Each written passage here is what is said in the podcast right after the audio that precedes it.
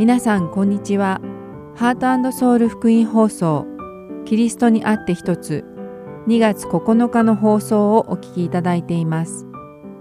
今日はシリーズ誰でも私についてきたいと思うなら中川健一先生によるバイブル Q&A そして一緒に聖書を読みましょうをお届けします。では誰でも私についてきたいと思うならをお聞きください。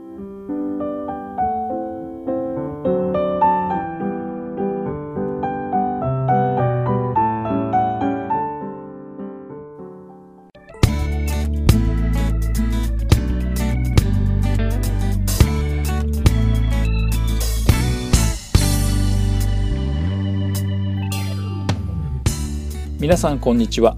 誰でも私についてきたいと思うならの時間です。お相手は大島正弘です。今日も皆さんと一緒に御言葉を学んでいきましょう。先週から1週間の間命に至る門の中に立っているのかそれとも滅びに至る門の中にいるのかを改めて熟考することができたでしょうか。そして私たちは良い実を結んでいるのかまた悪い実を結んでしまっているのかを振り返って確かめられたでしょうか。私たちが皆良い実を結んでいることを願っています。さて先週私たちが学んだマタイの福音書第7章13節から19節でイエス様は狭い門から入りなさいと言われた後に偽預言者たちに対する警告とともに結ぶ身によって彼らを見分けることができるとおっしゃいました。そして今回は続けてマタイの福音書第7章の21節から23節を学んでいきましょう。この箇所でイエス様はとても重要でかつ恐ろしい御言葉を私たちに与えてくださっています。では早速読んでみましょう。私に向かって主よ主よというものが皆天の御国に入るのではなく天におられる私の父の御心を行う者が入るのです。その日には大勢の者が私に言うでしょう。主よ主よ、私たちはあなたの名によって予言をし、あなたの名によって悪霊を追い出し、あなたの名によって奇跡をたくさん行ったではありませんか。しかし、その時、私は彼らにこう宣告します。私はあなた方を全然知らない。不法をなす者ども私から離れていけ。とあります。皆さんはこのイエス様の御言葉をどのように受け止められましたか？この御言葉を聞いて恐れを抱いた人も多いことでしょう。ではこの御言葉の目的はただ私たちを恐れさせるためだったのでしょうか？いえ決してそうではありません。そうではないのですがイエス様のこの御言葉には非常に厳しい内容が含まれているのです。イエス様はその日には大勢の者がイエス様のところに来てイエス様を主よ主よと呼ぶでしょうと言われています。そしてさらにイエス様はこのようにイエス様を主と呼ぶ者たちはイエス様の皆によって予言したり悪霊を払ったりしたことをその時主張するでしょうとおっしゃっているのです。また彼らはその他にもたくさんの奇跡をイエス様の皆によって起こしたのだと言い張るのです。ここでイエス様がおっしゃったこの御言葉をもう一度よく読み考えてみてください。そうなのです。このイエス様の御言葉はよく考えてみると実に恐るべき内容が含まれているのです。それはつまりイエス様と全く関係のない人たちでもイエス様の皆を使うことができるということなのです。そればかりか彼らはイエス様の皆によって予言を行い悪霊を追い払いたくさんの奇跡を行うことまでできると書かれているのです。ですからイエス・キリストの皆によってたくさんの奇跡を行っている人の中にはその一方で悪い実を結んでいる人もいることを知っておくべきです。そして私たちはこのことをしっかりと覚えておきそういった事態に遭遇した時そのような人に惑わされてはいけないのです。なぜならこのような場面に遭遇した時よく人々はたとえあの人の行動が少しくらい変だとしても実際にこのような素晴らしい奇跡を起こしたり悪霊を払ったりしているではないか。このようなことはイエス様の道からなしではできるはずがない。だからあの人は信用できると考えてしまうからです。しかし私たちはイエス様と全く関係がなくても奇跡を起こしたり悪霊払いしたりすることが可能な人たちがいるとイエス様が教えられたことを覚えておくべきです。そしてイエス様はこのような人々に対して厳しくはっきりと私はあなた方を全然知らない不法をなす者ども私から離れていけと宣告すると言われているのです。そして私たちが生きている現代にもイエス様の皆を使ってさまざまな奇跡を行ったり予言をしたりする人たちがいます。彼らの予言は現実のものとなりさらに悪霊を払うこともできるのです。しかし先ほど学んだようにそれだけではイエス様に従っているかどうかわからないのです。では私たちはどうやって偽預言者たちを見分けることができるのでしょうかそうです。先週学んだようにその人が結ぶ実によって見分けることができるのです。私たちはその実を見れば、その人物が偽預言者かどうかわかるのです。私たちは結ばれた実をしっかりと見て判断し、偽預言者たちに惑わされることがないようにしなければいけません。しかし、偽預言者たちがいつもいわゆる異端と言われる教団に関係しているわけではありません。彼らは良い人のように装い言葉巧みに人々を惑わし惑わされて信じてしまった人たちの魂を奪い取ろうとするのですこのような人たちはすべて偽預言者なのですここで突然ですが皆さんに質問です皆さんはご自身が賢いと思いますか？それとも愚かだと思いますか？そしてその根拠は何なのでしょうか？その答えが書かれているマタイの福音書の第7章の24節から29節を一緒に読んでみましょう。そしてここでイエス様がおっしゃっている賢い人と愚かな人の違いを調べてみましょう。だから私のこれらの言葉を聞いてそれを行う者は皆、岩の上に自分の家を建てた賢い人に比べることができます。雨が降って洪水が押し寄せ、風が吹いてその家に打ちつけたが、それでも倒れませんでした。岩の上に建てられていたからです。また私のこれらの言葉を聞いてそれを行わない者は皆砂の上に自分の家を建てた愚かな人に比べることができます。雨が降って洪水が押し寄せ風が吹いてその家に打ちつけると倒れてしまいました。しかもそれはひどい倒れ方でした。イエスがこれらの言葉を語り終えられると群衆はその教えに驚いた。というのはイエスが立法学者たちのようにではなく権威あるもののように教えられたからである。と書かれています。私たちはイエス様が説明してくださった狭い門と広い門の違いについて学びました。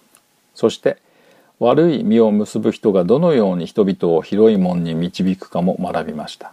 そしてそのような人たちの予言を聞いたり奇跡などを見せられたりしても惑わされることがないようにということも学びました。そしてここでは賢いものと愚かなものの違いを教えてくださっています。ではここで言われている賢い人とは一体どのような人のことなのでしょうか。それはイエス様の御言葉を聞いて行うもののことを指しています。逆に愚かなものとはイエス様の御言葉を聞いても行わないもののことということになります。つまりイエス様の言葉を聞いて行うか否かが賢い人と愚かな人の違いなのです。では賢い人には一体どのようなことが起こるのでしょうか。この御言葉によれば賢い人とはその家を岩の上に建てたもののようだと言われています。つまり雨が降って洪水が押し寄せ風が吹いてその家に打ちつけても倒れないと言われているのです。その理由は岩の上に建てられているからです。しかし反対に愚かな人とは家を砂の上に建てたもののようで雨が降って洪水が押し寄せ風が吹いてその家に打ちつけた時には簡単に倒れてしまう。と言われています。ではこのイエス様の例え話を読み解いてみましょう。まず建てられた家とは私たちの信仰であることがわかります。次に雨と洪水そして風は何を意味するのでしょうか。よく知られている三条の水訓の初めの部分マタイの福音書第5章10節から12節においてイエス様は次のようにおっしゃっています義のために迫害されているものは幸いです。天の御国はその人たちのものだから。私のために人々があなた方を罵り、迫害し、ありもしないことで悪行を浴びせるとき、あなた方は幸いです。喜びなさい、喜び踊りなさい。天ではあなた方の報いは大きいから。あなた方より前にいた預言者たちを、人々はそのように迫害したのです。とあります。ここでイエス様は義のために迫害されている者たちについてお話しされています。イエス・キリストの皆のゆえに人々に罵られ、迫害され、根も葉もない嘘やあらゆる悪行雑言を投げかけられると言われているのです。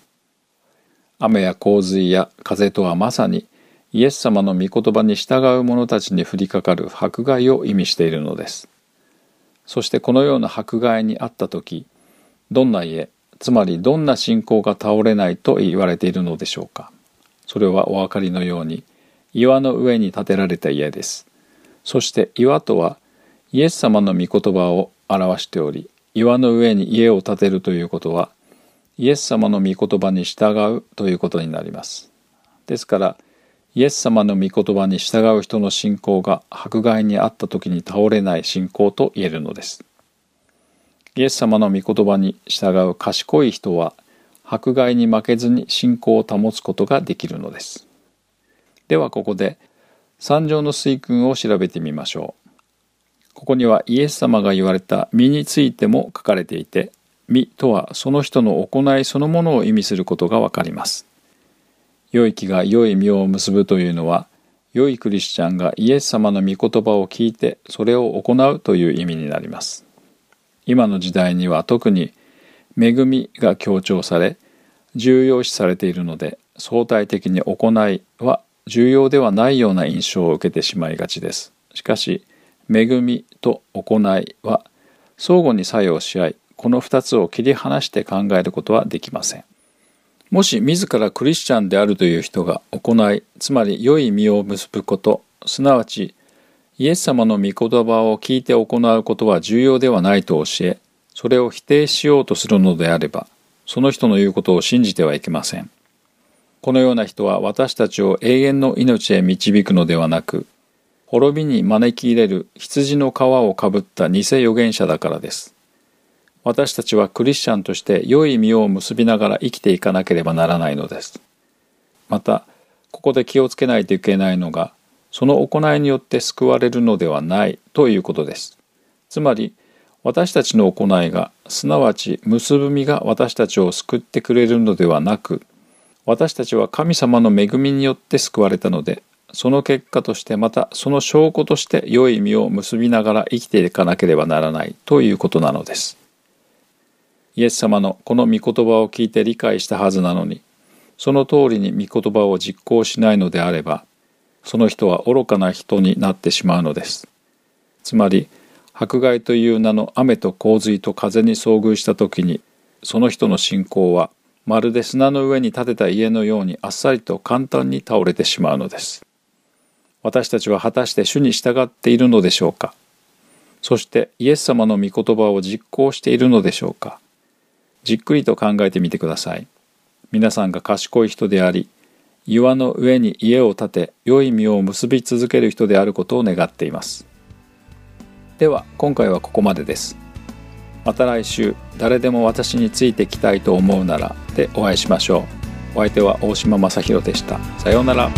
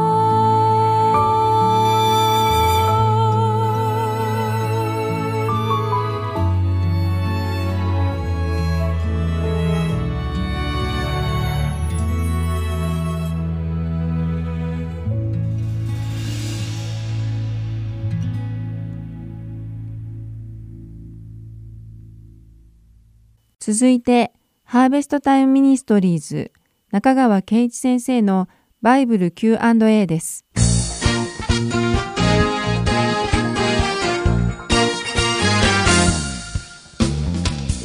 はい、今日の質問です。えー、宝くじや無駄遣いをやめる祈りはありますか？なかなかやめられずに困っています。はい。これはクリスチャンでない方からの質問ですね。で直接お答えする前に祈りについてまず説明します。それではいつものように3つ申し上げます。1番目に、神はすべての人の祈りを聞いておられます。なぜなら神は全知全能であるからです。もっと言いますと、神は言葉が私たちの下に昇る前から私たちの心の思いを知っておられます。聖書の神というのはそういうお方です。2番目に、神が祈りを聞いておられるということと、祈りが聞かれるかどうかということは別問題です。神が不信者の祈りを聞かれる唯一の例は、自分が罪人であることを認め、キリストを信じるという祈りです。この祈り以外のものは聞かれません。クリスチャンの祈りはイエス・キリストの名による祈りですが、不信者の祈りはそうではないからです。つまり、不信者はイエス・キリストを通して神とまだ和解していないので、神に祈り、その祈りが聞かれるという神との関係には置かれていないということです。もちろん、その人がイエス・キリストを信じてクリスチャンになれば、直ちにこのような神との関係が確立します。3番目に、クリスチャンの祈りは聞かれます。クリスチャンが悪習慣をやめたいと心から願い、神に祈るなら、その祈りは聞かれます。イエス・キリストを信じた人が最初に経験する変化は内面の変化です。このことを私たちは神聖体験と言っています。新しく生まれる体験ですね。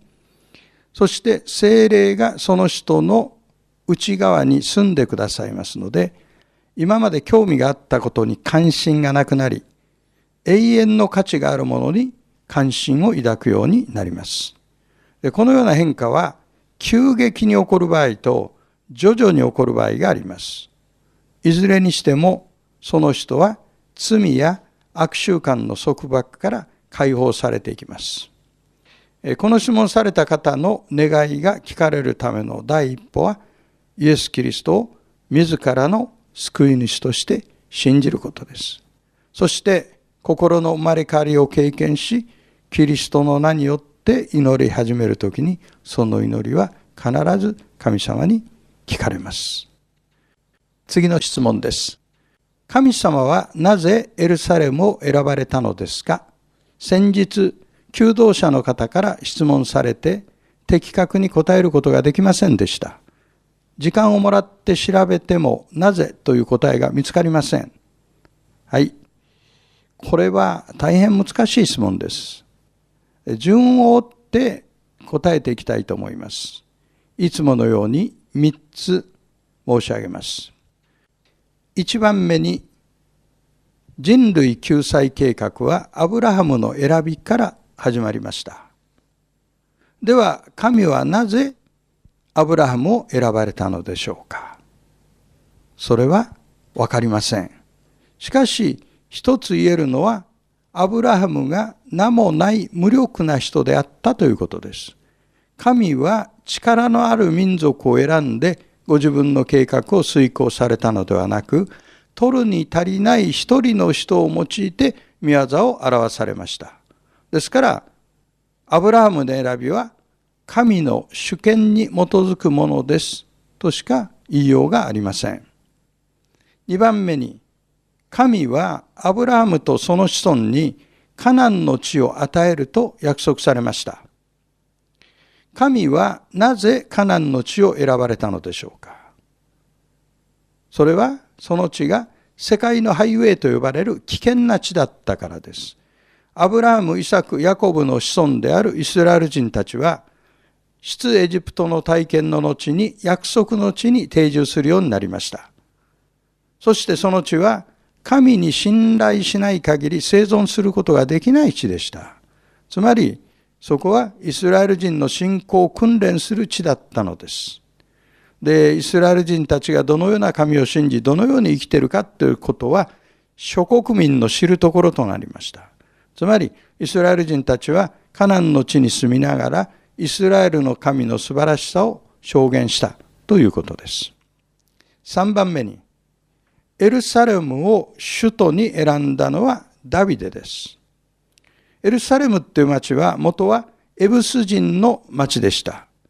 ダビデはこの難攻不落の町を征服し、そこを統一王国の首都としました。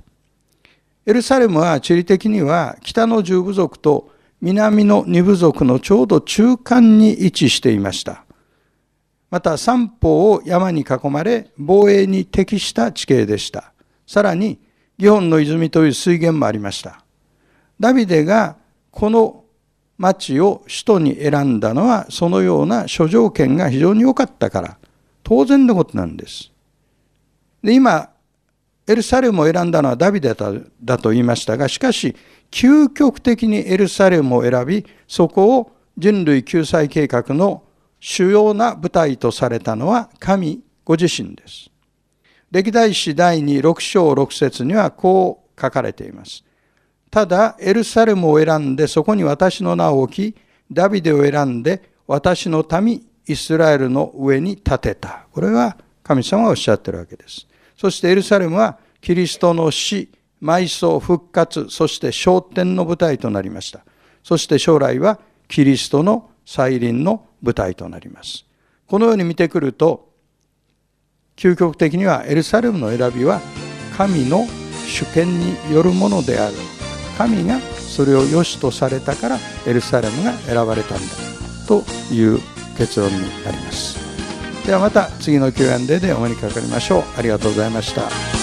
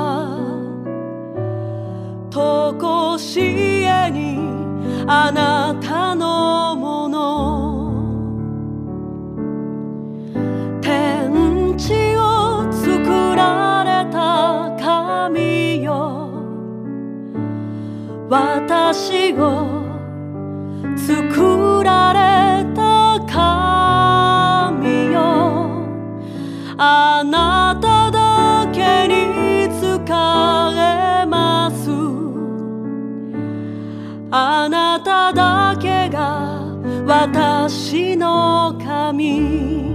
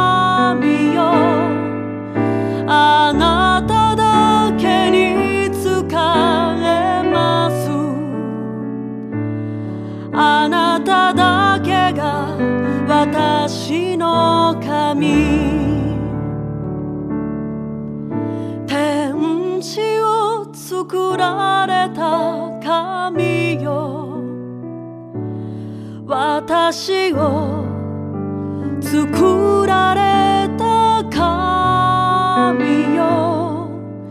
あなただけに仕えます。あなただけが私の神。あなただけが我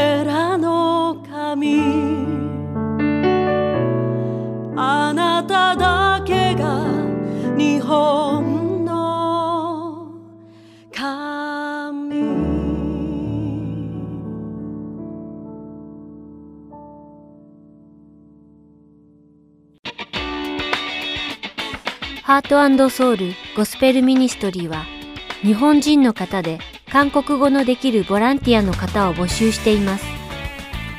私たちの活動にご協力していただける方はぜひハートソウルまでご連絡ください。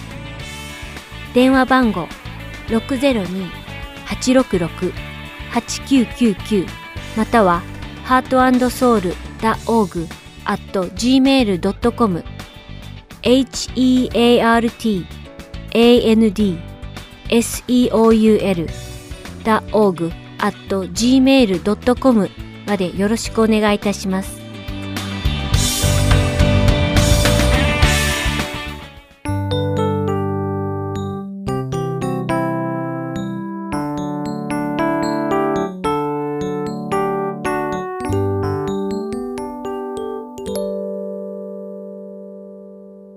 は一緒に聖書を読みましょう。お聞きください。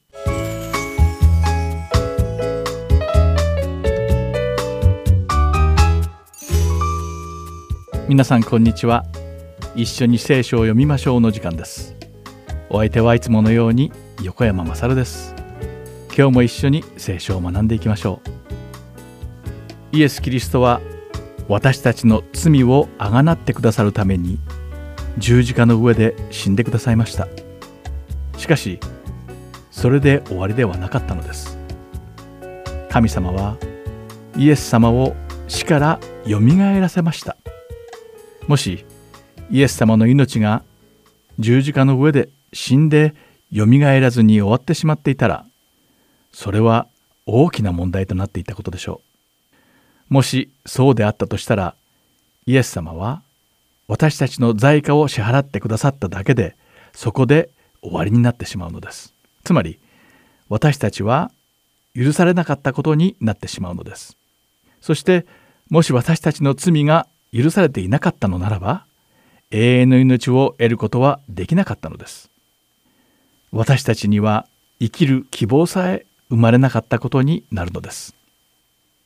コリント人への手紙第1の第15章の16節から18節で使徒パウロはもし死者がよみがえらないのならキリストもよみがえらなかったでしょう。そしてもしキリストがよみがえらなかったのならあなた方の信仰は虚しくあなた方は今もなお自分の罪の中にいるのです。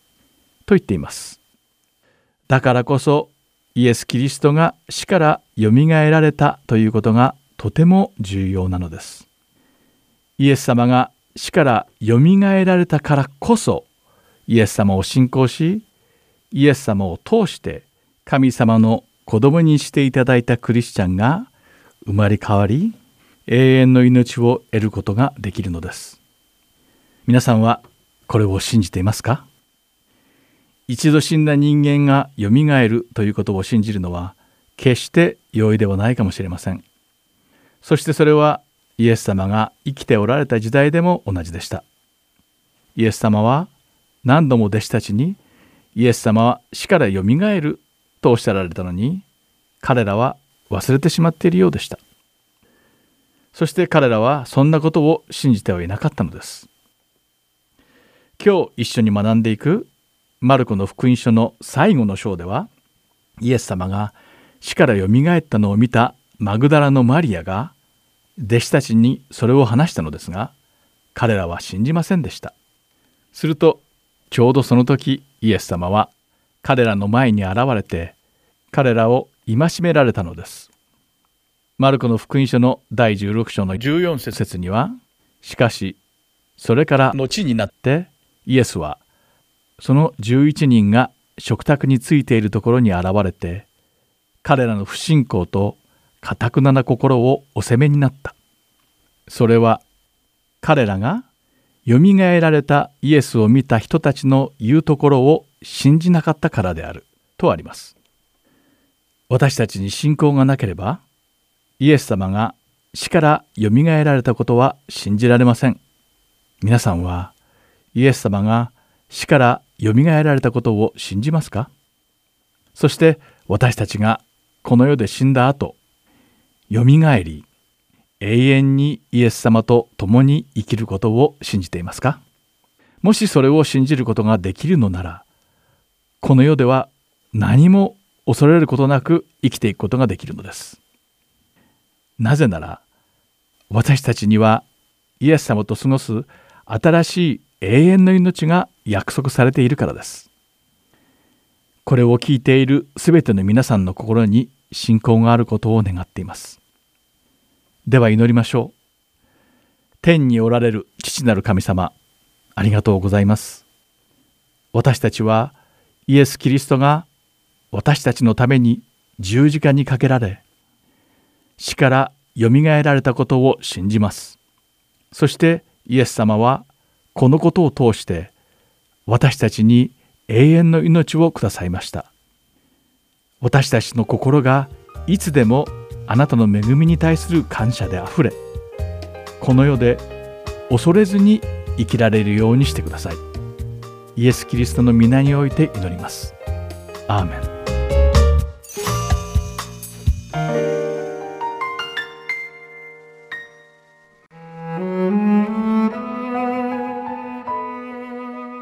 今週はマルコの福音書。第16章1節から20節までをお読みいたします。さて、安息日が終わったので、マグダラのマリアとヤコブの母マリアとサロメとはイエスに油を塗りに行こうと思い香料を買った。そして週の初めの日の早朝、日が昇った時墓に着いた。彼女たちは墓の入り口からあの石を転がしてくれる人が誰かいるでしょうか？と皆で話し合っていた。ところが目を上げてみるとあれほど大きな石だったのにその石がすでに転がしてあった。それで墓の中に入ったところ真っ白な長い衣をまとった青年が右側に座っているのが見えた。彼女たちは驚いた。青年は言った。驚いてはいけません。あなた方は十字架につけられたナザレ人イエスを探しているのでしょう。あの方はよみがえられました。ここにはおられません。ご覧なさい。ここがあの方の収められたところです。ですから言って、お弟子たちとペテロに、イエスはあなた方より先にガリラヤへ行かれます。前に言われた通り、そこでお会いできます。とそう言いなさい。女たちは墓を出てそこから逃げ去った。すっかり震え上がって気も転倒していたからである。そして誰にも何も言わなかった。恐ろしかったからである。さて、週の初めの日の朝早くによみがえってイエスは、まずマグダラのマリアにご自分を表された。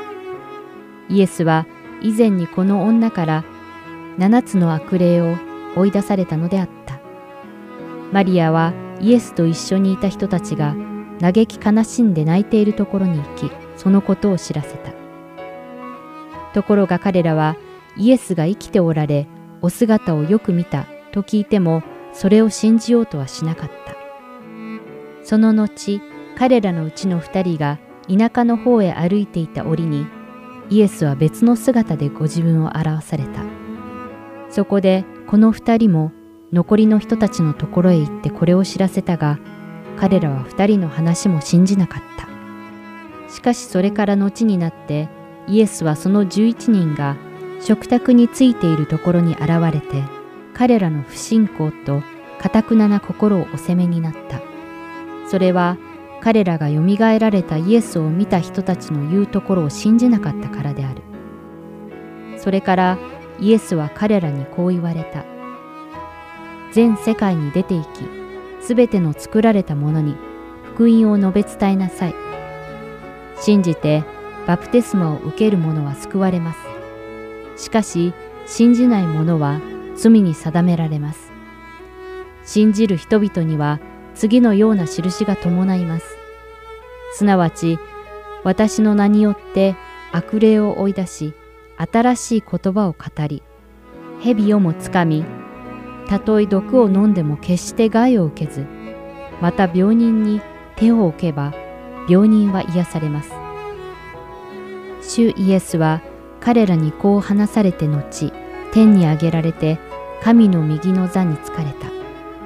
そこで彼らは出て行って、至るところで福音を述べ伝えた。主は彼らと共に働き、御言葉に伴う印を持って、御言葉を確かなものとされた。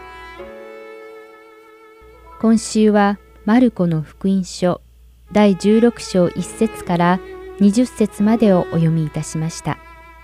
では、また来週。